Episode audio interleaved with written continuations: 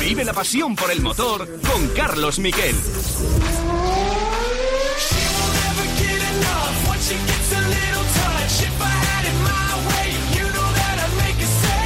Hola, ¿qué tal? Buenas tardes, bienvenidos a Cope GP. Vamos a vivir el comienzo del Mundial de Moto y sobre, todo el comienzo de una era que no sé hasta dónde va a llegar, pero que es la era de las carreras al sprint. Le llaman sprint a secas, también por un motivo contractual, porque los pilotos tienen acordado por contrato una carrera por fin de semana, no dos. Bueno, pues le llaman sprint y son carreras cortas. La mitad de duración, 12 vueltas.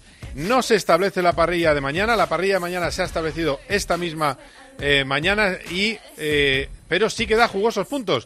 Va a tener 12 puntos para el primer clasificado. No hay táctica de neumático, por cierto. 12 puntos para el primero, 9 puntos para el segundo, 7 para el tercero, 6 para el cuarto, 5, 4, 3, 2 y 1. Esta vez y a partir del décimo no puntúan. Así que son jugosos puntos para el Mundial, se reparten mucho más puntos. Es una carrera en la que no hay tácticas y en las que tenemos que estar atentos sobre todo a algo que ya nos ha hecho, nos ha despertado una sonrisa esta mañana.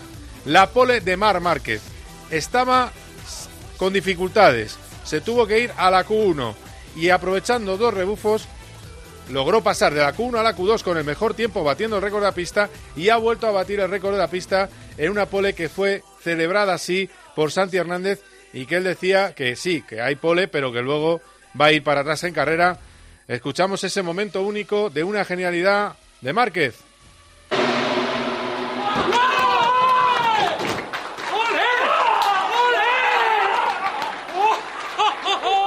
No sé, no sé cómo lo he hecho, bueno, haciendo malabares un poquito, porque como habéis visto, pues eh, sé que es un circuito que siempre me ha costado un poquito, nunca he conseguido buenos resultados, pero bueno, eh, ha salido. No es la manera más bonita de hacerlo eh, detrás de uno, y soy honesto en eso, pero es uno de mis puntos fuertes, es uno de mis puntos fuertes del pilotaje, pues lo tengo que saber aprovechar y lo ha aprovechado. 92 poles en total en su carrera deportiva y 64 poles en MotoGP para el piloto catalán. Una auténtica barbaridad. El lunes le tuvimos en el programa, en eh, el partidazo, y nos decía que no iba a estar luchando en absoluto por el podio en esta primera carrera. Bueno, por lo menos está ya en una posición que puede sacar ventaja y si luego acaba en el top 5, top 6 estaría muy bien. Y vamos a tener para esta carrera de sprint pues comentaristas de lujo, como siempre, y voy a presentar primero a alguien que le queremos mucho en esta, eh, en esta casa, campeón del mundo de Superbikes, Álvaro Bautista. ¿Qué tal? Buenas tardes, ¿cómo estás? Hola amigos, buenas tardes. Pues muy, muy bien. Deseando ver la sprint, sin carrera ni nada. Sprint. La sprint. Parece una furgoneta. bueno, ¿eh? bueno, bueno. Eh, Álvaro, dime una primera valoración. ¿Qué esperas de esta carrera de sprint? Porque tenemos, recordemos, Mar Márquez en la pole. Eh, luego viene Bañaya, que no pudo hacer el último intento. Eh, tuvo ahí un pequeño problemilla en la con tráfico. Jorge Martín, Oliveira, Miller, Bastianini, Viñales, Bezecchi, Marini, Zarco, Cuartararo, Alex Espargaró y eh, Alex Márquez, Joan Mir, Brad Binder, pero sobre todo me fijo que sale muy descolocado y va a salir mañana, eh, repito, esto no influye, no es como Fórmula 1, no influye en la parrilla de mañana, sale muy, muy descolocado Cuartararo, que debería tener más ritmo, y te pregunto, ¿qué esperas de esta carrera y sobre todo qué esperas de, ese poleman de Márquez? Bueno, eh, por mi experiencia en las carreras de sprint, que nosotros las tenemos en Superbike, que se llama Superpole Race, que la nuestra sí que sí que influye luego en la salida de, de la segunda carrera del domingo, es muy, muy importante la salida, ¿no? Hacer una buena salida, posicionarte en las primeras posiciones es súper importante, ya lo es en una carrera larga, imagínate en una corta, ¿no? Y luego, bueno, pues eh, un factor que no tienes que estar pendiente es el consumo de los neumáticos, por lo tanto puedes salir ya desde, desde la primera curva a maneta, pero claro, eh, todo el mundo va a querer hacerlo, entonces seguramente creo que vamos a ver más pasadas, más intentos de ganar posiciones, sobre todo en las primeras, las primeras vueltas. Y luego, pero al final es raro, porque al final serán 12 vueltas que, bueno, tampoco son pocas. O sea, también tienes que gestionar las, las emociones, la adrenalina, ¿sabes? Esa de, querer eh, ganar las máximas posiciones posibles en las primeras vueltas. Te da un bajón después de 4 o 5 vueltas, te da como el bajón ese de adrenalina. Entonces, también hasta que se acostumbren tiene que entender un poco cómo gestionar esta situación de, que es nueva para todos. Pero bueno, creo que para el espectador que estamos somos nosotros va a estar chulo, ¿no? Porque a ver, bastante creo bastante más pelea que en una carrera larga porque todo el mundo eso va a intentar ir como, como perros ahí detrás de la presa intentar ganar posiciones, sí. Bueno, está, estamos ya con la vuelta de calentamiento, están ya yendo hacia la parrilla y allí en Portimao tenemos a Borja González. Hola Borja, ¿qué tal? Buenas tardes. ¿Qué tal Carlos? Buenas tardes, ¿qué tal Álvaro? A ver, Buenas, al final no, eh, Álvaro, posición de Marc en la carrera, ¿tú qué crees? Ah, es difícil, ¿no? Porque es complicado, pero yo creo que le he visto a Marc muy fuerte, con muchas ganas, y no sé si, si podrá aguantar las 12 vueltas ahí al ritmo de, de la Ducati, que creo que como ritmo es tan superior a él, pero bueno, es Marc Márquez y lo que decía creo que en una entrevista Alberto estos días atrás, que bueno, es Márquez, es Honda y no hay que darle por perdido ya, hay que esperar. Bueno, Borja, ¿y tú cómo ves eh, esta carrera sobre todo? Eh, a ver, yo creo que la baza es Jorge Martín, ¿no? Yo creo que Jorge Martín es el hombre que, que incluso Ducati le pone como candidato serio a la victoria en la carrera de sprint. Sí, hombre, de las, de las opciones españolas quitando a Mar Márquez debería ser él el que más posibilidades tuviese. Ha estado muy bien durante todo el fin de semana Maverick Viñales, pero tengo más dudas de Maverick en eh, desenvolviéndose, digamos, en un entorno tan loco como va a ser este arranque de carrera. Eso va a ser importante el, eh, porque eh, intuyo que va a ser una salida con, sus, con su tema, con su suspense, y eso habrá que ver cómo lo resuelven algunos pilotos. Marc es un maestro en ese tipo de cosas, y en cuanto a ritmo, eh, lo ha dicho Álvaro, las Ducati han estado un paso por encima durante todo el invierno y también en este en este Gran Premio, Bañaya en concreto, y, bueno, pues será, si Marc intenta detenerle, pues tendrá que estar mucho tiempo bloqueándole para que el italiano no se ponga adelante y tire, porque solo, si nadie adelante, Bañaya sabe hacerlo. Ahora hay que ver cómo se gestiona esto con pilotos alrededor, intentos de adelantamiento y con algún piloto delante, como podría intentar, me imagino, de salida eh, Márquez, porque también tenemos que medir qué tal salen las motos en este 2023, porque ya vimos, por ejemplo, en el pasado que eh, Ducati o Aprilia o KTM salían muy bien y Honda el año pasado tuvo algún problema más. Bueno, pues eh, se va a dar esta salida al Gran Premio de Portugal. Recordemos, la primera curva es una rápida curva a derechas, muy complicada. Si te vas al sucio has perdido cualquier oportunidad de, y pierdes, puedes perder tres y cuatro posiciones. La igualdad es máxima en MotoGP y vamos a ver efectivamente algunas dudas. También la, salida, ese sistema de salida que tienen desde hace algún tiempo en MotoGP. Y ahí vamos a ver, ya está cruzándose el comisario, bandera verde por detrás. Ahí están cinco semáforos en rojo, se va para el semáforo. Salida del Gran Premio de Portugal. Ahí está salido bien de momento. Mar Márquez que ha cerrado a pero el que está, el que está yendo muy deprisa desde atrás es. Eh, Jack Miller creo que ha sido el que se ha colocado en la segunda posición, que ha salido como un auténtico tiro. Tercero, no, es otra de las Ducati, no es Jack Miller. Eh, ¿Veis quién es? ¿Ves quién es Alvarito? Bueno, ahora se la ha vuelto a quitar Bañaya, vaya pelea que tienen por detrás. Quiere estar primero como sea Mar Márquez. Vamos a ver el paso por el primer sector. Márquez primero. En la segunda posición tenemos a eh, tenemos a Bañaya en la tercera y Jorge Martín en la segunda. Segundo Jorge Martín, aunque le acaba de pasar Peco Bañaya ahora mismo en tiempo real. Peco Bañaya segundo, tercero Martín, cuarto Bastianini, quinto Oliveira, sexto Miller, séptimo Luca Marini, Viñales, Rins, Alex Espargaró. Ha sido una salida limpia, pero en la que ha habido ya tortas entre las Ducati y de momento aguanta, pero por los pelos la primera posición, Mar Márquez, que lo va a tener complicado. ¿Qué te ha parecido esa salida, Alvarito? Bueno, yo creo que Márquez ha defendido muy bien esa primera posición con las Ducatis, que entre ellos pues están intentando eso, no perder comba. Y, bueno, Márquez a ver cuánto aguanta, ¿no? Yo creo que, Ducati va a querer ponerse en cabeza, lo tiene fácil creo en la, en la última curva, porque tiene muy buena tracción la Ducati al final y en, esa última curva y creo que es una buena opción para, para ellos intentar superar a, a Marc, pero bueno, luego hay que, hay que defenderse todo, todo el circuito pero bien, le, veo agresivo a Marc, le veo con ganas y creo que va a ser una bonita carrera. Vamos a ver. Caída de, caída de Joan Mir, se ha caído Mir, el compañero de Marc que salía en la decimotercera posición, salía decimocuarto, perdón, y ya le ha pasado, qué barbaridad, le ha pasado quitándole las pegatinas, Bañaya, a Mar Márquez, a mitad de la recta, no ha tenido ni que llegar a la frenada, es una barbaridad. Por cierto, el que hacía el salidón era Bastianini, pero al final le han acabado pasando. Bañaya primero, Jorge Martín segundo, tercero Mar Márquez, y está en la cuarta posición Bastianini al borde del toque con Oliveira que le acaba de pasar. Cuidado con Oliveira que juega en casa, que siempre ha ido muy deprisa en la prueba de casa. Puede ser Marco Oliveira el outsider, ¿no? El, aspirante al podio de, los que hay por ahí, ¿no? Uy, uy, accidente, perdón, perdón, ha habido un golpe, perdona, perdona, eh, Borja, ha habido toque y se quedan fuera de carrera. Esto es lo malo de las carreras al sprint. Madre mía, es uno de los pilotos de Ducati. En fin, pues nada, eh, Bastianini, Bastianini fuera, Bastianini y Marini fuera. Hay tantas Ducati que se chocan. Sí, Marini además que es un piloto que ha sido siempre muy... El año pasado no sé si falló en una carrera y justamente pues mira, eh, un incidente de esos que, que pueden pasar. Hay que tener sobre todo mucho cuidado este año en que las caídas no tengan consecuencias, porque esto también lo, sabe Álvaro, una caída, eh, ellos tienen, encima en, en Superbike tienen tres pruebas, pero una caída, una mala caída en una de las carreras y en este caso en la, en la prueba, diremos otra vez en el sprint del sábado, te puede lastrar para el domingo.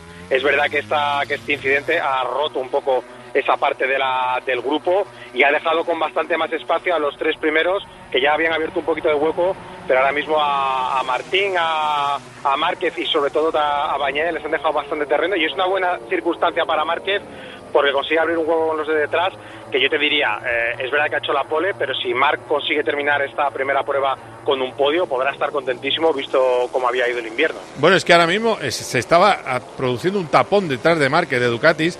¿Quién tiene la culpa ahí, Álvaro? Porque yo creo que iba muy colado Marini, ¿no? No, yo creo que Marini ha entrado por dentro, ha plegado un poquito más y ha perdido la, el neumático delantero, ¿no? Con tan mala suerte de que, de que Nea estaba fuera y no podía hacer nada para evitar la caída, pero yo creo que, que, no ha entrado ni muy colado ni nada, simplemente ha intentado, porque han entrado los tres pilotos ahí pegados, ha intentado creo que, que estar lo más eh, posible interno y ha perdido el neumático, ¿no? Con, con esa mala suerte y un poco caída fea de Bastianini, ¿no? Porque son de esas caídas que no te esperas y, y se da un golpe un poco feo. Esperemos que, como decía Borjita, no, no le pase nada. Aquí las caídas son, son importantes también, en no hacerte daño sobre todo porque bueno pues mañana tienes una carrera eh, muy muy pronto después de esta caída y importante no hacerse daño ¿no? lo nuestro es peor que, que nosotros corremos el mismo día no tenemos un día para, para recuperarnos ya, bueno, lo vuestro es que corréis un montón durante el fin de semana, que son tres carreras, es una barbaridad. Mejor, a mí me gusta. A mí me ¿Ah, sí, te gusta? Ah, bueno, bueno. Sí, sí. También te digo una cosa, menos, li menos libres mandangueros, que los libres son una mandanga en general también. ¿eh? no, bueno, sirven para preparar la carrera, pero, pero luego a mí lo que me gusta es la chicha, la acción, ¿no? Y eso. Y ahora, y, bueno, vemos ahí como Márquez está intentando eso, aguantar, aguantar, aguantar y aguantar. Bueno, bueno, mira, mira Jorge, ¿eh? se pone primero. Jorge Martín en la primera posición.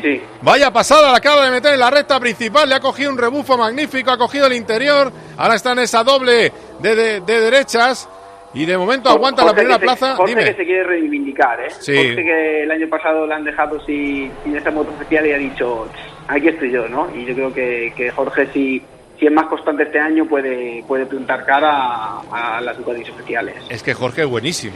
Vamos a ver, estamos hablando de un pilotazo, lo que pasa que quizás se como está rodeado de gente muy buena, se le considera piloto solo de sábado, pero es piloto de todo, de sábado y de domingo, aunque sea su cualidad más destacable los, las calificaciones que hace. Ahí le tienes. Martín primero a nueve vueltas de final, Bañaya en la segunda posición, Mar Márquez en la tercera con una distancia de dos décimas sobre Jack Miller, quinto Oliveira, sexto Alex Espargaró, Viñales en la séptima posición, Zarco, Alex Márquez, Binder y sorprende la duodécima de Cuartararo, pero no sorprende porque le ha tocado Joan Mir y, se ha, y, ahora está remontando. Ha llegado a estar decimoquinto Fabio Cuartararo y eso sí que es una muy mala noticia para sus aspiraciones en el Mundial y esto se está acabando el sueño de Márquez, Borja, porque está encima ya Jack Miller, otra vez. Bueno, ¿eh? En realidad se está abriendo más la opción a que sea casi un grupo de, cinco si Martín no consigue romperlo, porque Bañaya ha pedido esa posición de delantera y porque Miller, tengo que decirlo, ¿eh? estaba desaparecido en la pretemporada, parecía que eh, le iba a costar muchísimo, la KTM no, no, aparentemente no estaba en el sitio, ayer apareció de manera aparentemente sorpresiva y ha estado ha estado muy rápido, fue muy rápido ayer. Pasa Miller, eh, pasa Miller, ha pasado Miller a Márquez. Eh, y, y esta quizás el factor no, no esperado del fin de semana, porque Oliveira sí que le podíamos esperar en, en, casa porque siempre ha sido muy rápido. Así que bueno, pues ese grupo de cinco lleva a Márquez a eso que decía él del, del top 5, ¿no? De la realidad del top 5. Veremos a ver cómo aguanta ahí, pero sí, sí, eh, interesante lo que está haciendo Miller porque ha colocado una marca inesperada en una posición también inesperada por lo que hayamos visto en los test de pretemporada. Claro, claro. Eh, eh, Álvaro, eh, sale fatal de la, de la, en la entrada meta, sale fatal, tracciona poquísimo la onda. Sí, es una curva muy difícil porque es que en, la tele no se aprecia, pero hay una, una, una gran bajada y un cambio de rasante muy, muy grande. No, digamos que tú entras sin, ver la, la, curva, ¿no? Y luego de repente se queda como la moto muy en el aire y de repente apoya toda la, la, moto, hace mucha presión y ahí se nota se nota la, moto que bueno pues le falta ese aplomo esa, esa tracción que tiene la Ducati o que tiene la KTM y bueno le, cuesta mucho salir de, la última curva no eso es complicada. Para tanto como pilotaje como para la moto para el setting de la moto es una curva muy difícil y a la vez muy importante porque sales una recta muy larga y bueno ya hemos visto que, que lo pasan entre comillas fácil no Sí, sí, no, no, está claro. Además, eh, eh, al final, hombre, desde luego el quinto se, se pellizca Mar Márquez, ¿eh? vamos a ser realistas. se da por, por, con un canto en los dientes porque luego cuando lleguen sitios buenos, cuidado lo que puede hacer. también os digo, a mí me gusta que, no sé vosotros, ¿eh? yo lo pongo el tema sobre la mesa, a mí me gusta que la parrilla del domingo se haga con la con el con, como quede la parrilla del sprint, en que eso es lo que, lo que se hace en Fórmula 1. A mí sí me gusta porque te da también otro aliciente más. Pero bueno. Sí, yo creo, yo creo que, es, una, buena opción, pero bueno, yo creo que también tiene que ir poco a poco, ¿no? De momento ya la carrera de sprint es buena idea que la hayan hecho y luego ya yo creo que van a ver que el siguiente paso pues será, será ese, ¿no? El hacer también la, la, parrilla para el domingo, ¿no? Porque también es una manera de, los pilotos de arriesgar, pero también de, espérate porque me estoy jugando también la posición de salida el domingo, entonces tienes ahí un arma de doble filo de tener que arriesgar, pero a la vez también un poco conservar y, asegurar una, una, posición, ¿no? Oye, esto Otra cosa, otra cosa que yo creo que Márquez le puede venir bien así es que eh, rodar ya en, en, carrera detrás de estos pilotos pues le va a dar esa confianza también, que él también, pues quieras que no, ha estado mucho tiempo lesionado, mucho tiempo, aunque sí, pero no, y esto poco a poco que vaya cogiendo ritmo, que vaya, que vaya entendiendo cómo ir más rápido, qué tienen los demás y dónde puede mejorar y yo creo que eso solo se, ve en las carreras. Bastianini eh, le llevan al centro médico para un chequeo, así que sí que ha sido un poco doloroso. Dime, dime. Carlos, para que la gente se fije, eh, el colín de la moto de Jack Miller eh, tiene una novedad aerodinámica que KTM había ocultado hasta este Gran Premio. Lo probó ayer con Paul Espargaró, desgraciadamente pues terminó la cosa como terminó pero lo ha terminado probando también con, con Miller. Creo que ya es el fruto del trabajo de, diseño conjunto que han estado haciendo los ingenieros de KTM con los ingenieros del equipo Red Bull de, Fórmula 1, que era uno de los planes y no sé eh, cuánto puede aportarle. Las primeras consideraciones parece que eran positivas y ahí vemos a Miller, que es el único que está aguantando el ritmo de Jorge Martín eh, y que ahora mismo tiene pinta de, ser casi el favorito para ganar la carrera. Es una barbaridad, ¿eh? sí, es, es un alerón, lleva un alerón en el colín, eh, básicamente. Una especie, sí, como una especie de triángulo, no es triángulo porque es más bien una, ¿cómo se llama la...? la bueno, somos... ahora, bueno, suspendí, ¿cómo se llamaba la asignatura? Eh, no sé, de trigonometría, ¿no? No, no es trigonometría, pero bueno, la, de la, la de las formas de las cosas.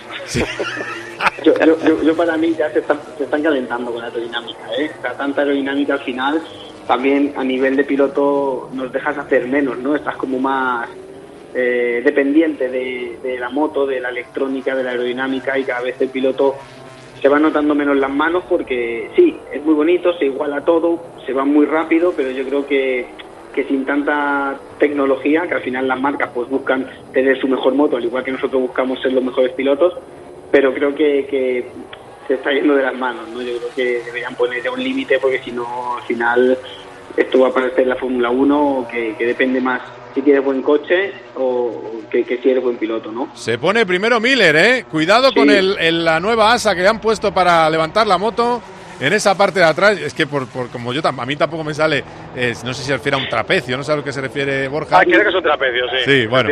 Bueno, pues y se la devuelve Jorge. Jorge se pone otra vez primero, quiere la victoria en la carrera de sprint, quiere los puntos, quiere luchar por el título. Jorge Martín, cuidado, a la chita callando, todo el mundo habla de Marc, pero Jorge está ahí, y puede luchar por el título con una cliente frente a las eh, Ducati oficiales y demostrarle a Ducati que en vez de a, eh, a, Bastianini le tenía que haber elegido a él. Y ahora tenemos en la segunda posición a Miller, tercero Bañaya, cuarto Oliveira, quinto Márquez, que ya tiene pegadito, pegadito a Alex Espargaró y a ver si lo aguanta, porque son cinco vueltas, son cinco vueltas agónicas. ¿Aguanta o no? La lucha que están teniendo ahí adelante han hecho que, otra vez se vuelva a juntar. Esto le da más oportunidad a, a Mark y a Leis que, está llegando ahí. Y, bueno, yo creo que también Oliveira está fuerte y aquí seguramente va a darlo todo porque es su casa y ha ganado en el, en el pasado y aquí seguramente va a querer ganar. No sé, hay un grupito que se ha juntado el hambre con las ganas de comer, eh, que, todos son súper agresivos y que a cinco vueltas va a haber alguna torta que otra, ¿eh? así de entre ellos. Bueno, es efectivamente, aquí va a haber chapa, me parece a mí. Bueno, eh, que sepáis que esto es tiempo de juego también, aparte de COPGP, y acaban de comenzar de la jornada 33 de la Liga Smart Bank dos partidos, el Ibiza Burgos y el Racing Levante, 0 a 0 los dos. Os vamos informando de lo que vaya pasando también en esos eh, partidos. cinco vueltas para el final. Esto no es muy emocionante. A mí me gusta mucho. Ya sé que todos los puretas están en contra de, las, de hacer varias carreras en el fin de semana. Llevo varios años luchando contra ellos en la Fórmula 1. Pero es que hay que renovarse. Hay que dar otros atractivos. Os voy a decir una cosa. Yo a los pilotos les prohibía las reuniones con los ingenieros. Por ejemplo. ¿Por qué? bueno, tampoco, tampoco te pases. ¿eh? no, pero, pero sí, yo creo que yo, a ver, viniendo de, la experiencia que tengo con Superbike, es una pasada, ¿no? Y encima nosotros hacemos tres carreras al fin de semana y, yo sinceramente me gusta, me gusta porque también tienes que aprender a gestionarlo, no solo físico, sino también mental, emocional, ¿no? Y bueno, pues ahí quizás te ponen más a prueba al piloto porque en mi con mi experiencia veo pilotos que a lo mejor el sábado van muy rápido, pero luego el domingo es como que si han conseguido un buen resultado, parece como que o se relajan o están cansados mentalmente, ¿sabes? O, y al contrario, el sábado tienes un mal día y luego el domingo estás como más a tope, no sé, eh, lo veo más y más oportunidades, ¿no? Para, para los pilotos, ¿no? Pero bueno, es cuestión de que la gente lo vea y yo para mí es, un acierto que ya verás como al final todos estos que están en contra van a decir, hostia, pues sí, pues tienes razón, es buena idea. Y bueno, lo estáis viendo, es que hay espectáculo que están ahí. Claro, se va Jorge, ¿eh? se va Jorge un poquito, ¿eh? Más, más lentas. Yo creo que está, eh, tenía algo guardado y está apegando el tirón final, ¿eh, Jorge Martín? Se marcha un poquito, ¿eh? tiene ahí ese casi un segundo de ventaja sobre Miller y eso le puede venir de maravilla para poder ganar eh, la carrera. Por cierto, al final no hay podio tradicional para diferenciarlo, para que el Gran Premio tenga la importancia que debe tener, el Gran Premio del domingo, pero sí le van a entregar en la pista unas medallas. Ahí está, se le pasa Bañaya, que es el gran favorito según todos los pronósticos, pasa Bañaya a Jack Miller, primero Jorge Martín, segundo Bañaya, tercero Miller, cuarto Oliveira, quinto Mar Márquez, sexto Aleix Espargaró. Están al toque las dos Aprilia, vemos ahí a Viñales casi tocándose con Alex Espargaró. Están luchando codo con codo. Vamos a ver quién acaba llevándose el gato al agua porque estos también tienen, las tienen tiesas y eso que son muy amigos. De momento no se han tocado, pero mantiene la posición. Le ha pasado, le ha llegado a pasar Viñales a Espargaró y se la ha devuelto Espargaró. Espargaró delante de Viñales. Zarco en la octava posición, Alex Márquez noveno, décimo cuartararo, mala manera de comenzar el campeonato para él, Brad Binder, Raúl Fernández, Alex Rins, Morbidelli, Nakagami y Dillan Antonio. Esos un poco son los 16 con eh, tenemos a cinco pilotos ya que están fuera de carrera y por desgracia no contamos con Paul Espargaró que eh, bueno pues ha tenido un accidente terrible. Luego te preguntaré Borja las últimas eh, noticias cómo está pero bueno, por lo menos está bien, ah, pues digo, bien, que no, no, ha, empeorado nada y todo está controlado, ¿no, Borja? Sí, sí, sí, en principio sí, o sea, la, primera impresión era muy mala, la, segunda mejoró un poco y eh, bueno, pues la, la última se mantiene en esa línea de mejora y, es lo más positivo porque fue un accidente muy duro. Y además comento un detalle porque se quejaron mucho ayer los pilotos de tanto de la grava del circuito eh, porque es verdad que ya había pasado más veces que cuando entran en ella les, les termina acelerando como de la falta de airfence en esa zona. Y esta mañana ya se ha puesto un airfence en esa parte donde impactó Paul Espargaró para evitar que, ocurriese algo parecido. ¡Uy, Márquez, Márquez, Márquez, doble adelantamiento! Acaba de pasar a dos pilotos de a una. ¡Qué barbaridad lo que acaba de hacer Mar Márquez! ¡Qué genialidad! Se estaban enredando entre Oliveira y Miller y les ha pasado a los dos esto es lo que queremos ver, esto es espectáculo, espectáculo de sábado también, en las carreras al sprint. Yo tengo que decir la palabra carrera, no me pasa nada en el contrato. Ahí está, en la tercera posición Márquez, primero Jorge Martín, que está con 0-4 solo sobre Bañaya, que también que tiene ritmo para atacar a Jorge y es una barbaridad, me pongo de pie porque Mar Márquez nunca hay que descuidarse con él. Se han liado entre los dos. Bautista, ¿qué ha pasado ahí?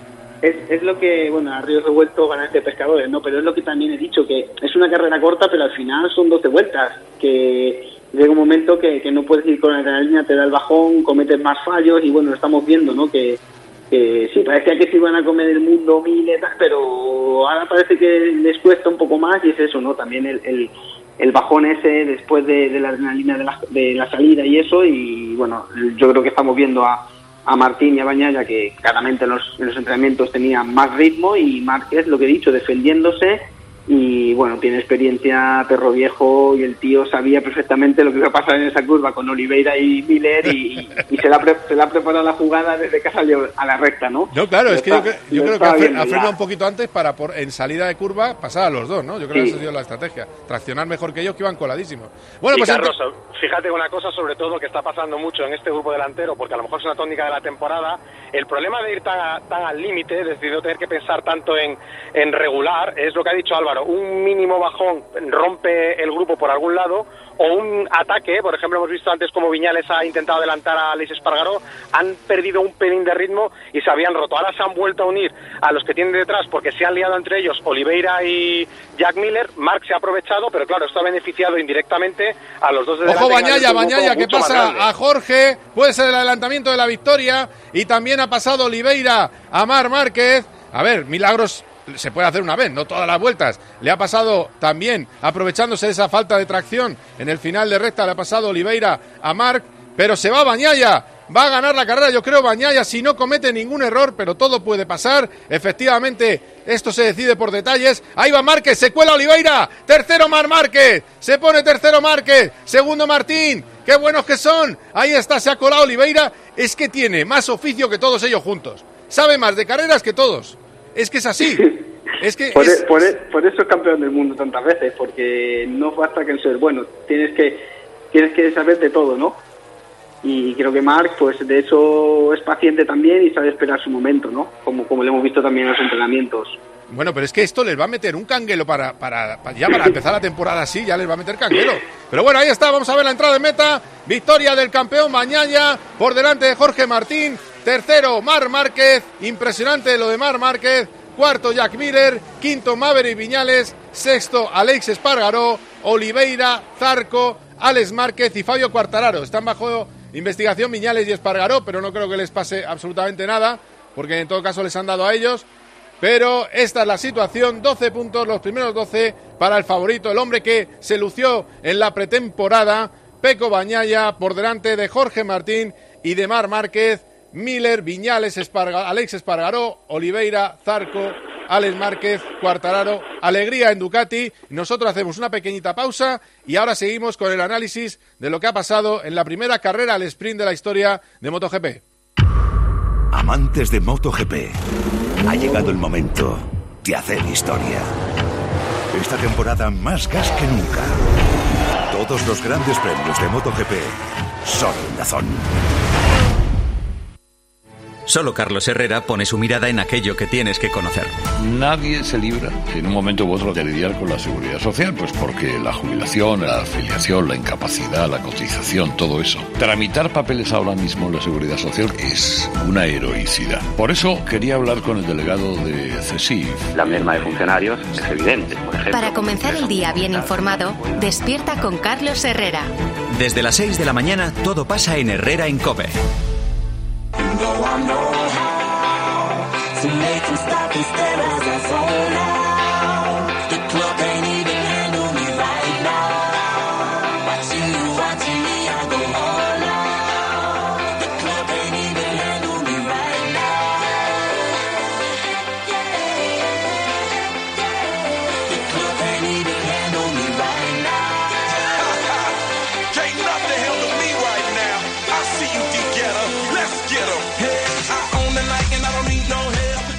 Bueno, pues hemos visto otra exhibición. Para mí es una exhibición cuando Mar Márquez, ya sé que lo queda muy guay cuando acumulaba cinco victorias, seis victorias.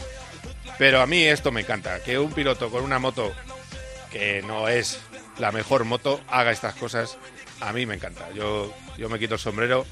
Eh, Álvaro Borja, este es un. Ya lo, siempre lo hemos dicho muchas veces, pero primero físicamente vuelve a estar perfecto y el fuera, lo, fuera, lo fuera de clase que es no, no se le olvida, claro. No, bueno, yo creo que, que lo que le pasaba a Márquez es eso, ¿no? Que es que después de una caída tan fuerte, una lesión así, pues, eh, pues muy bueno que seas, necesitas también tiempo, ¿no? Para recuperarte, ¿no? Y el año pasado, pues lo sufrió, intentó ahí, le vimos algunos destellos de su calidad y este año que ha podido hacer una pretemporada medio normal como los demás, no tiene la mejor moto, ni mucho menos, pero le saca todo el rendimiento como un campeón que es, ¿no? Y bueno, hoy pues ha sido un poco de perro viejo, ¿no? Ha conseguido el podio, pues, pues por eso, porque tiene experiencia, porque sabe, porque tiene instinto de saber qué hacer en cada momento de, de la carrera, de, del circuito, cada curva, lee un poco también cómo van los demás y, sabe gestionarlo, así que yo creo que, que, eso es lo que le da el podio, ¿no? La, la experiencia y, el perro viejo que es. ¿Y ¿Tú cómo lo ves, Borja? Sí, estoy totalmente de acuerdo. Eh, de hecho, Creo que creo que te, en, la entrevista cuando estuvimos con José Larañaga, estuvimos con, con Marc, ya dije al principio, no lo dije porque estuviese el delante, porque es que lo creo así. Creo que la onda no está al nivel, no está tan tan mal, pero él tiene ahora mismo la capacidad de poner eso, ese resto que le falta a la moto porque el físico se lo permite y luego tiene el componente eh, experiencia, el componente psicología y hoy lo ha usado todo. Este primer asalto del fin de semana eh, has terminado resolviéndolo pues por la perrería del entrenamiento oficial de agarrar rueda eh, y luego eso le ha permitido, porque ya lo decíamos también en el invierno, estas carreras, en estas carreras necesitas estar en una buena posición en parrilla para poder pelear por algo. Y el podio, ¿cuál ha sido? Bañaya que ha salido segundo, Martín que ha salido tercero y Mar Márquez que ha salido primero. Es decir, no, eh, eso les ha dado una cierta ventaja, aunque es verdad que Miller ha cogido eh, la cabeza en algún momento de la prueba, pero Marc ha salido a sacar petróleo y este es un sitio al que llegaba con algunas dudas eh, vamos a ir a escenarios mucho más favorables para él. Él en Argentina es muy rápido y él en Austin, por ejemplo, el año pasado podría haber peleado por ganar eh, y llegó pues con el brazo todavía mal, eh, con esa con ese giro de 34 grados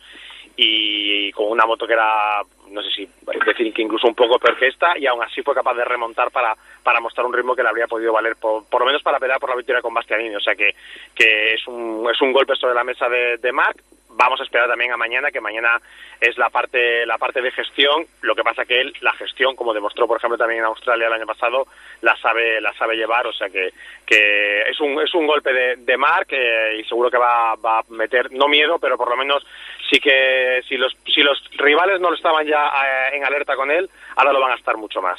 Claro, claro. Eh, además, luego está lo de Jorge. Lo hablábamos desde el principio, Jorge Martín otro que está presentando la candidatura, pero claro, tiene que tener suerte también con las caídas, que no ha tenido en el pasado, tiene que no eh, que la salud respetarle, pero ¿creéis que va a tener también libertad para, para poder, eh, siendo de Pramac y no del Ducati oficial, para poder hacer frente a, a? Sí, yo creo que sí. Yo creo que la filosofía de Ducati es queremos ganar que gana Bañaya, que está en el equipo oficial, perfecto. Que gana Bastianini, que está en el equipo oficial, perfecto. Que gana Martín, que está en el programa, pues también perfecto porque gana, gana mi moto, ¿no? Entonces, al final, eh, Ducati sí, pero no se casa con nadie. O sea, eh, es la filosofía de Ducati es ganar, ganar carreras. Eh, si es con un piloto o con otro, lo importante para ellos es ganar, así que yo creo que, que Martín tiene, tiene una buena opción porque yo creo que lo van a, lo van a apoyar eh, incluso estando en el Pramac.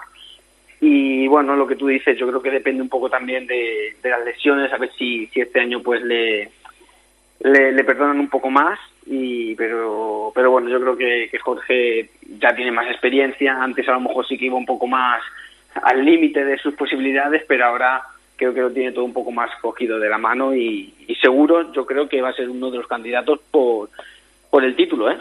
O sea, tú le ves hasta el final luchando por, por el título. Oh, yo sí, yo sí que lo veo, lo veo, lo veo luchando. Uf, qué maravilla. pues ojalá, ojalá. La verdad es que sí, en realidad tiene la moto y tiene el talento. Es decir, moto tiene más que más Márquez, evidentemente. Eh, y, bueno, eh, Vamos a ver qué pasa. Eh, bueno, tú, tú sí, tú estás, eh, este año has empezado a lo bestia, ¿no? Eh, arrasando. bueno, no, la, verdad es que sí que es verdad que, empezando en Australia, que es un circuito que, siempre ha ido rápido, que es un circuito que se adapta muy bien a, la Panigale, a lo V4, pues digamos, no es que partiéramos con ventaja, porque luego tienes que, darle al gas y tienes que ganar, ¿no? Pero sí que a lo mejor era un poco más favorable a nosotros y luego en Indonesia, pues igual, un fin de semana era difícil porque el año pasado no llegué a, ser competitivo allí, pero este año hemos podido estar ahí. Así que la verdad es que, muy contento de cómo hemos empezado, sobre todo, más que los resultados, las sensaciones que tengo con la moto porque son fantásticas, ¿no? Me encuentro súper súper cómodo, súper seguro, eh, sabiendo en todo momento lo que hago y, bueno, ojalá pueda, pueda continuar así todo el año porque más que por el resultado, sinceramente, es porque, porque disfruto y me lo paso bien en la moto y, y yo ya es lo que quiero, ¿no? Disfrutar, dejarme de pensar, de presión, ni nada, simplemente pilotar la moto, que es lo que, lo que me gusta es lo que quiero hacer.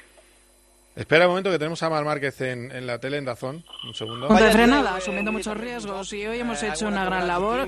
Quiero darle la enhorabuena al equipo porque ayer eh, estuvimos ahí hasta tarde viendo los detalles y me dijeron, la moto es así, pero puedes mejorar en esto, esto, en tu estilo de pilotaje y a veces decir esto a un tipo que ha ganado tantos campeonatos es duro, pero tenemos esa confianza y eso me ha ayudado mucho y esta mañana está estaba plenamente concentrado.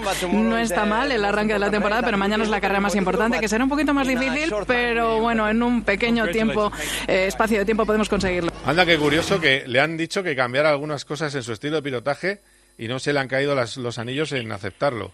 Eh, oh, hombre, es que, a ver, sinceramente, eh, si te crees que lo sabes todo, quédate en tu casa porque entonces mal. Siempre se tiene que aprender, siempre pueden mejorar y, y lo bueno es que tienes a, tiene alguien que le diga, oye, yo creo que si haces esto así o esto así, puedes mejorarlo, ¿no?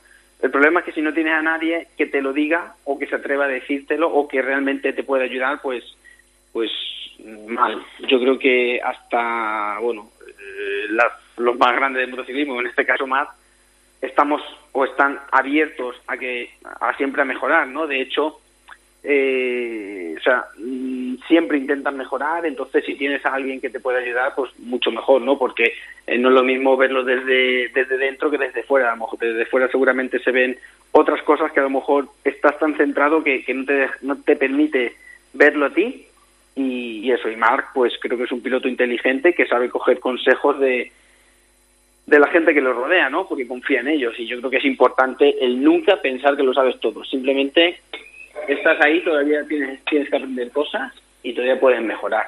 Si no, si crees que lo sabes todo y que ya has llegado a tu máximo nivel, quédate en casa porque te van a pasar hasta por encima tú. Ahora viene el contrasentido de este formato. ¿Qué, pasa, ¿Qué tendría que pasar, en mi opinión, ahora? Pues que los tres que han quedado ahora adelante tendrían que ser los primeros en, en la carrera de mañana, con lo cual hubiera sido una operación todavía mejor para Mar Márquez. Eh, me vais a perdonar un momento porque tenemos gol en Santander, es el, el Racing Levante. Hola Alex, ¿qué tal? En Sardinero, muy buenas. Hola, ¿qué tal, Carlos? Gol del Levante. Marcaron los visitantes en una falta perfectamente ejecutada por Montiel. El error de la zaga del Racing, generando esa falta en el balcón del área. No lo perdonó el Levante, que marca el primero, que quiere acabar con esa mala racha de los últimos partidos y lo hace de buena manera aquí en Santander. En el minuto 14 se adelantó el Levante, se adelantó Montiel. Racing 0, Levante 1. Gracias, Alex. Eh, un Levante que está de fiesta, eh, que le han dado el único título de, Copa que tiene su palmarés. Se lo han dado ya oficialmente hoy y está de fiesta eh, con él, bueno, nuestro, nuestro productor, Miguel, está encantado de la vida. Copa de la España Libre del 1937. Sí, lo que pasa es que jugaron cuatro, también hay que decirte. Pero jugaron más que ninguno, hay que reconocer. eran cuatro gatos porque era un poco raro. Pero bueno, vale, ok. El triunfo del Levante. Bueno, compañeros, Álvaro, yo te voy a despedir. Que que ¿Cuándo es tu próxima carrera del Mundial de Superbikes? nos queda una, una, barbaridad. El 23 de, bueno, 23, 22 y 23 de abril. Todavía no, ahí creo que va a haber un par de carreras más de, de, MotoGP antes de nosotros. Y al final de abril ya empezamos aquí en Europa, correremos en, en Asen, en la catedral. Hombre, la catedral. Además te lo conoces de maravilla tú. Y por cierto, y, ah, bueno, y antes de que te vayas, tu apuesta para mañana. ¿Quién gana y dónde están los españoles? ¿Cómo lo ves? Y pues yo creo que los dos primeros se la van a jugar entre Bañaya y, Martín, igual que hoy, porque es que como ritmo los he visto los más fuertes ¿no? De, del fin de semana.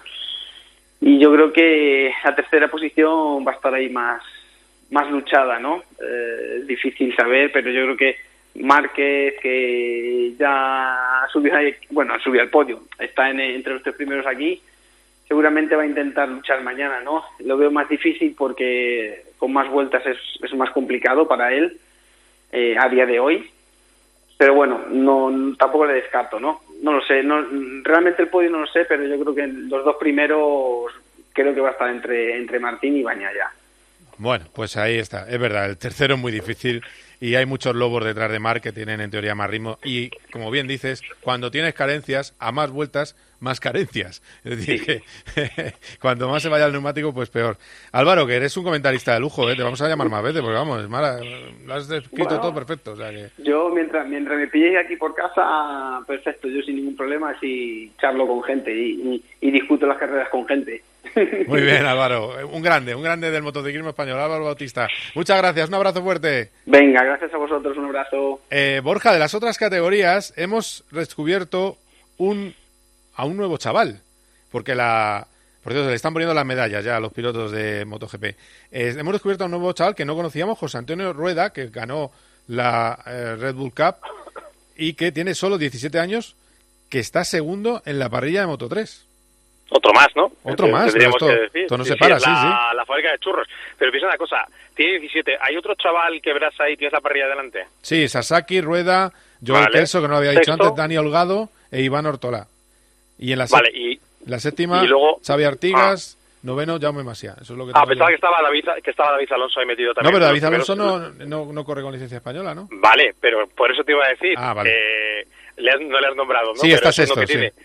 Sexto, eso te iba a decir, pensaba que tú me ibas a decir el sexto, David Alonso, que no lo vamos a que vive en Guadalajara, que tiene que tiene más acento de Guadalajara que otra cosa, que no ha habido en otro sitio que no sea Guadalajara, que está compitiendo con pasaporte colombiano porque su madre es colombiana, que está también campeón de las rookies, que tiene 16 años solo y es piloto de la factoría Spark, quiero decir, es evidente que cuando gane pues pondrá la bandera de Colombia y se pondrán muy contentos en, en Radio Caracol, pero eh, es otro fruto más de la, de la cantera española, como por ejemplo Daniel Gado, que está en su segundo año de, de Mundial, también viene de, la, de, ese, de esa cantera de Jorge Martínez Aspar, eh, que claro, pues evidentemente cuando gana uno como Izan Guevara o, como, o cuando irrumpe otro como Pedro Acosta hace dos años, pues quedan un poquito en, en, segunda línea, pero es otro piloto que también fue campeonato del Mundial, del mundial Junior, que también lo fue el año pasado Rueda, eh, que va a estar también ahí peleando delante, ha sido el piloto más sólido del fin de semana. Quiero decir, que la máquina no para, no para de, de, de, Sí, sí. crear, de crear pilotos, de crear pilotos competitivos,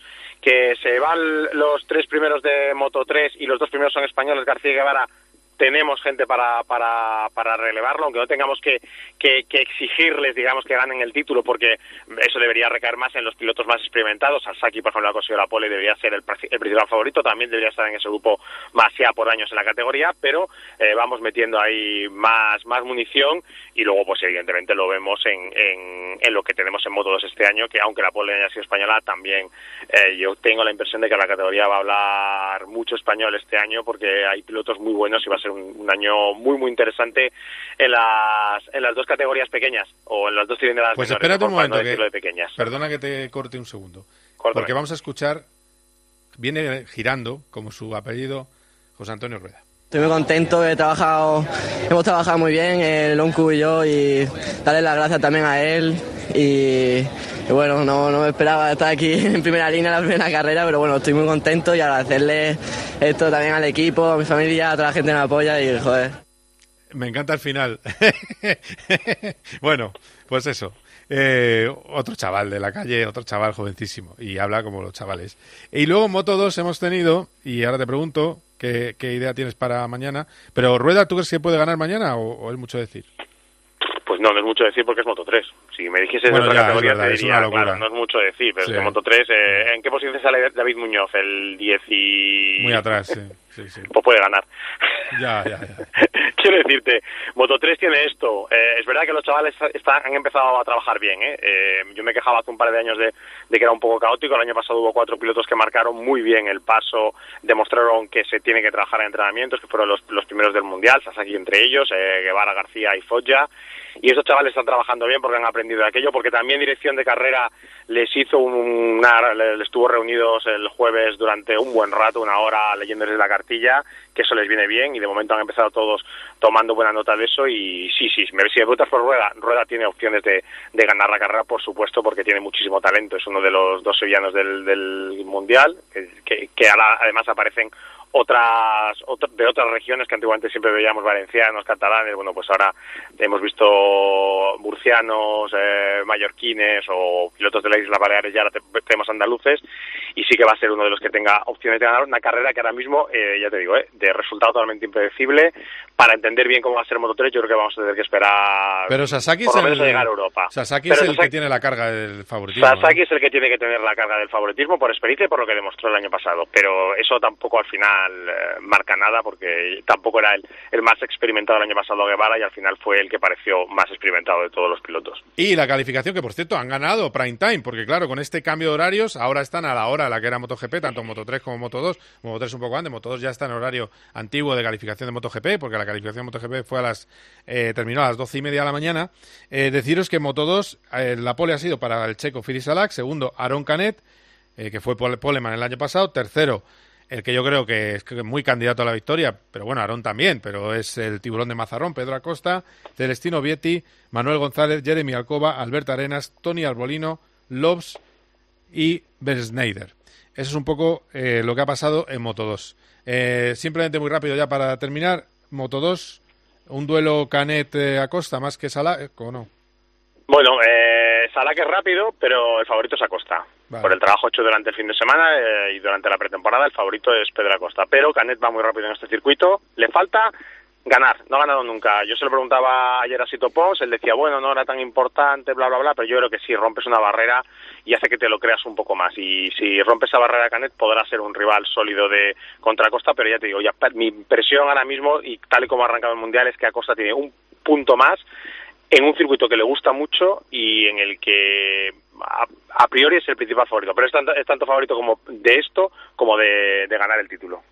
Muy bien, pues eh, muchas gracias Borja, un abrazo y mucha también eh, mucho ánimo también, eh, que es el fin de semana que llevas complicado, así que muy bien, dale, dale duro, que la vida tiene días malos, regulares y buenos, así que vamos muy a ver. bien, perfecto, gracias Venga, Carlos, un abrazo, un abrazo. fuerte, quedaos ahí porque enseguida hablamos de Fórmula 1.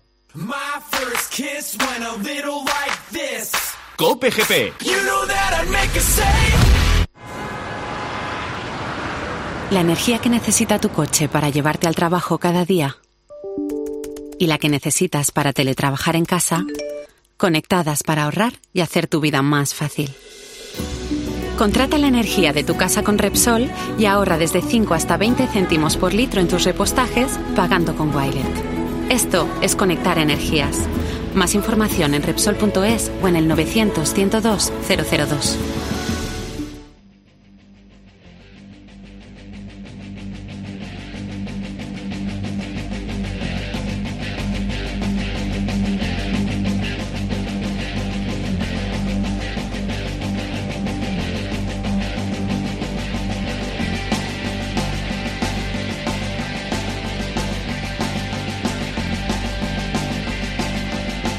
Hablamos, hablamos de Fórmula 1. Eh, tengo que contaros algunas cosillas. La primera, Mercedes ya llegó en pretemporada a la conclusión de que el camino aerodinámico que han tomado no es el bueno. Por eso están preparando un coche de estilo Red Bull.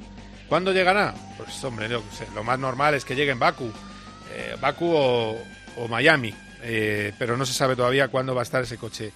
Y tampoco pueden cambiar el chasis, es decir, no pueden hacer cambios tan radicales. Eso por un lado. Y luego el equipo que se ha dado cuenta de que su eh, diseño ya tiene límite en la última carrera ha sido Ferrari. De, no hubo un problema de potencia durante la carrera, era un absoluto problema de ritmo el que eh, tuvo Ferrari durante ese Gran Premio.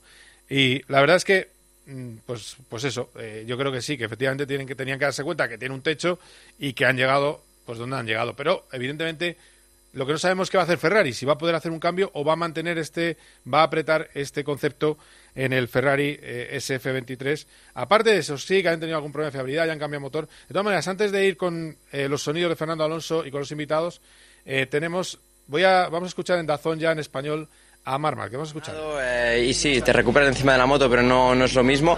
Y este bien hemos podido trabajar eh, bien y esto hace que, por ejemplo, en esta sprint race, pues lo que faltaba, lo que perdía en algunos, eh, en algunos puntos, pues tiraba de físico, cosa que antes no, no podía hacer. Tirar de físico significa cambios de dirección más agresivos, entrar más fuerte en, en, las curvas, entrar un poco de lado para que la rueda de adelante. Todo esto no lo podía hacer antes, ahora, ahora sí, pero lógicamente aún, aún nos falta. Hoy ha sido un sábado soñado para nosotros. Pole y acabar tercero en la Spin Race eh, no está en nuestras quinielas para nada, pero, pero bueno, es cierto que en ese último parcial eh, perdemos. Es cierto que no, no, pierde solo la moto, sino que también pierdo yo. No, no me acaba de salir esa última curva como, como me debería salir, pero, pero bueno, a veces eh, pasa, se te atraganta alguna curva y, y, esta es la última, es una de las más importantes. Pero la otra parte del circuito sí que es cierto que he sufrido un poquito, pero, pero está estamos ahí con, eh, con, los rápidos, a ver si mañana podemos dar un saltito en esa última curva y estar un poco más cerca de, de los delante, aunque en una carrera larga será mucho más difícil. Bueno, pues ahí tenéis lo que, dice Marc que se parece eh, a lo que hemos escuchado antes en, en inglés, pero ahora en castellano, y habla mucho de, las, de la última curva. A lo mejor mañana intenta otro tipo de trazada.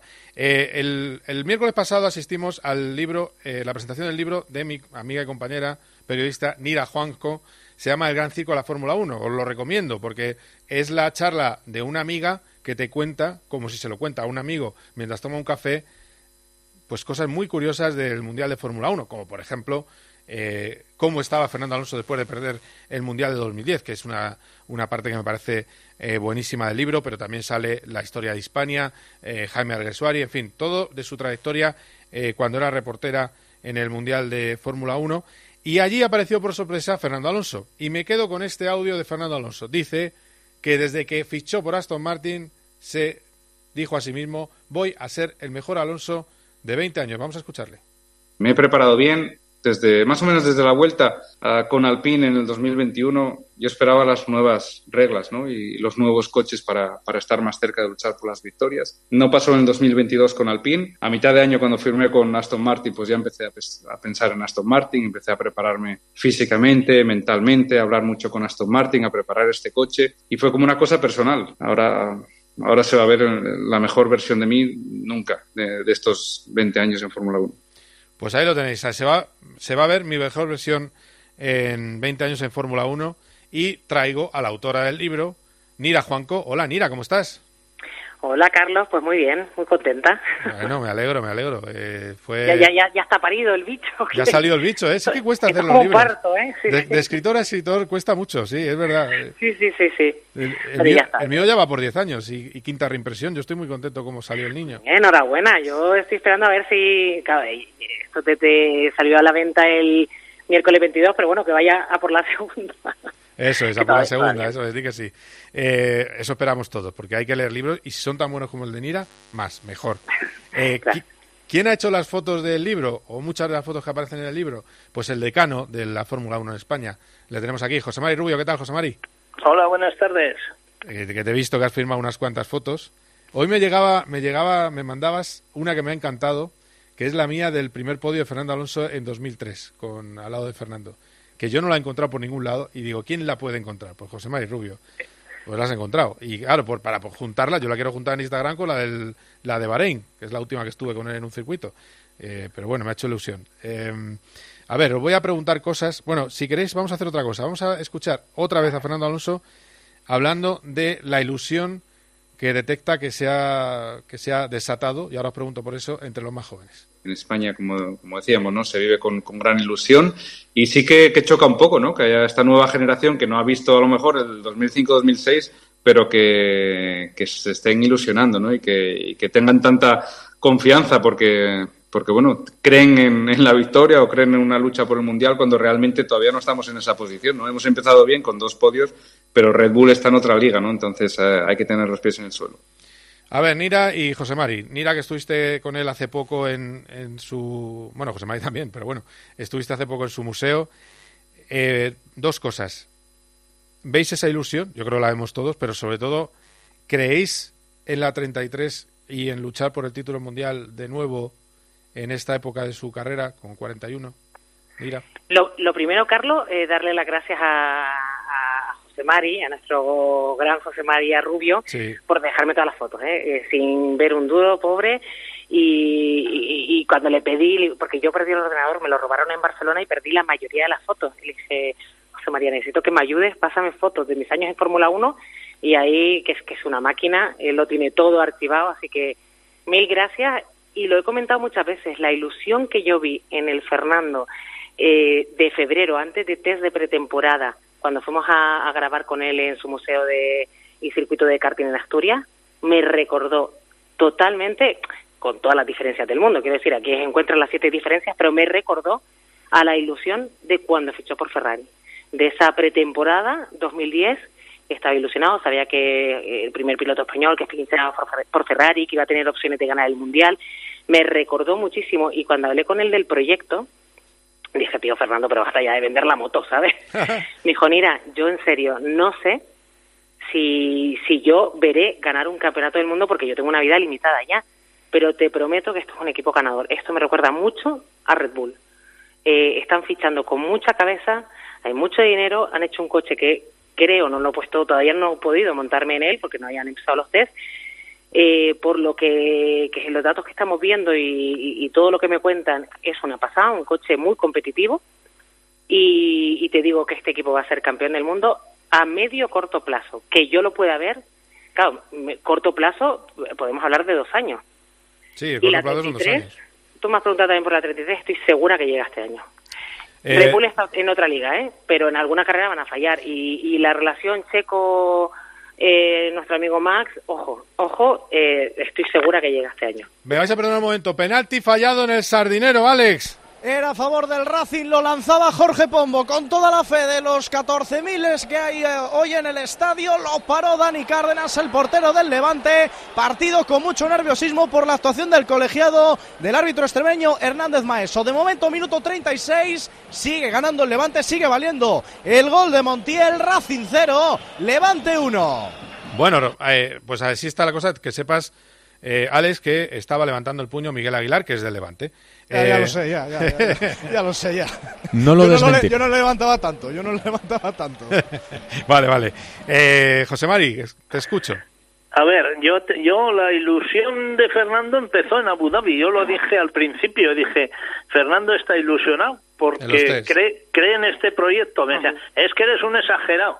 Dije, a ver, yo soy un exagerado, pues igual sí, vis a con Fernando, pero un exagerado que cuando Fernando decía que, oye, que, que sí, que esto funciona cuando sale y en vez de dar una vuelta de instalación y entra, que pensé yo que iba a hacer, se dio 14, 15, y es que no se quería bajar del coche y tiene la misma ilusión que, que, que cuando arrancó en Australia en 2001. Entonces, Sí, aparte es de como un ilusión, comienzo, se ha sí. encontrado con un coche que, que corre mucho y la 33 seguro que llega. Eso está garantizado este año. Lo que pasa que luchar por el campeonato, eso lo veo prácticamente ca- imposible. Sí, yo Sí. creo, creemos todos en la 33. Hay, hay, a ver, eh, yo tengo que deciros, ya voy a poner otra cifra. Tú dices cuando debuta en Australia. Estoy de acuerdo. Es que hay varios momentos de, la vida de Fernando Alonso que tiene una ilusión. Por ejemplo, ¿no tuvo una ilusión increíble, desbordante, alucinante cuando entra en McLaren Honda? Curiosamente. Tiene una ilusión desbordante en 2003, en su primer podio. Tiene una ilusión desbordante en su debut. Yo se lo dije, digo, oye, me recuerda al 2003. Me dice, sí, es que esto es como un regreso al pasado. Es decir, eh, Ferrari para él era un reinicio porque era ser campeón del mundo con Ferrari es distinto, o sea que estoy, de acuerdo también con eso. Y ahora es, oye, ahora que decían, ahora que decían que yo no estaba, que por cierto, un día le va a dar una, bueno, ya ha dado alguna cornadilla a algún periodista que le dice, joder, como llevas varios años sin hacer nada, y él venga, bumba, les empieza a recordar su palmarés eh, en otras categorías. Bueno, pues, pues estamos de acuerdo eh, en eso. Pero el propio Alonso, eh, no vamos a no vamos a escucharle hablando de la FIA porque bueno él piensa que, que fue una chapuza lo del otro día eh, pensaba en el podio eso pero sí le vamos a escuchar hablando de la otra cara de lo que puede venir los días malos los sextos séptimos que la gente no se acostumbre vamos, no sé cuándo, pero va a llegar que vamos a hacer sextos o séptimos, porque los, los Ferrari van a ir bien en ese circuito, los Mercedes van a crecer porque son un equipo muy grande. Ya vimos el año pasado que empezaron fuera de la Q3 y ganaron una carrera en Brasil.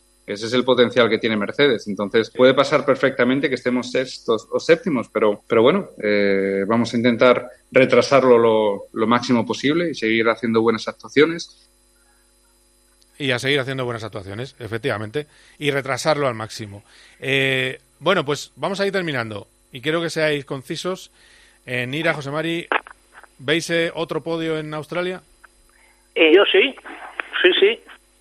Yo también. a ver, no, no, pero eh, a ver, Fernando con un coche competitivo es capaz de todo. Red Bull es verdad que está en nuestra liga, con lo cual el primero y el segundo a lo mejor tiene que pagar, pasar algo eh, raro eh, en, alguno de los dos coches o entre ellos, pero un tercero perfectamente posible. Pero estoy de acuerdo con lo que decía Fernando.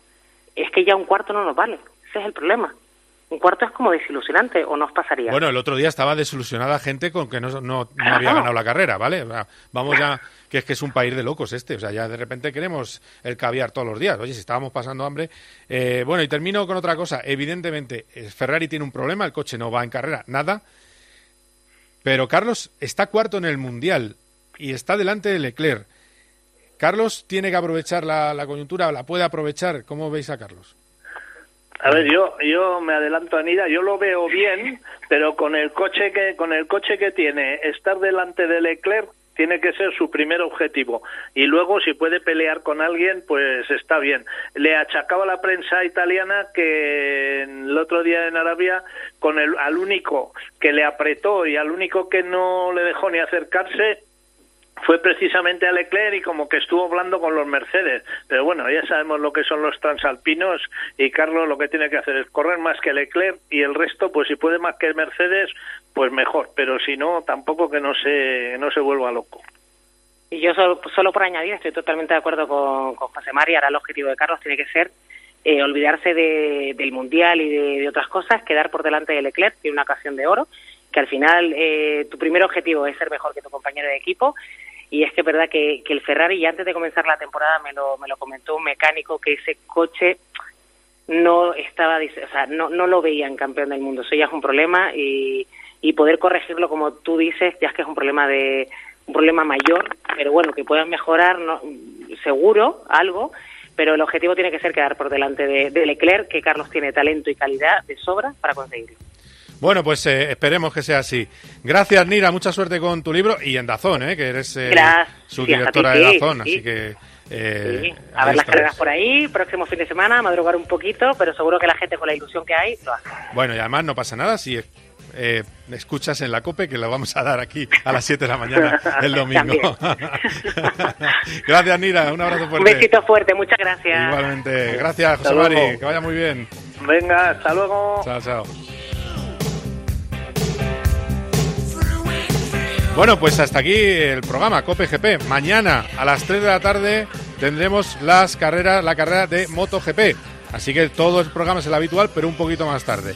12 y 20 Moto 2, 11 de la mañana será la carrera de Moto 3. Gran Premio de Portugal, no os lo perdáis. Vais a tener completa información de todo lo que pasa allí en la cadena Cope. Y el domingo que viene, el Gran Premio de Australia de Fórmula 1.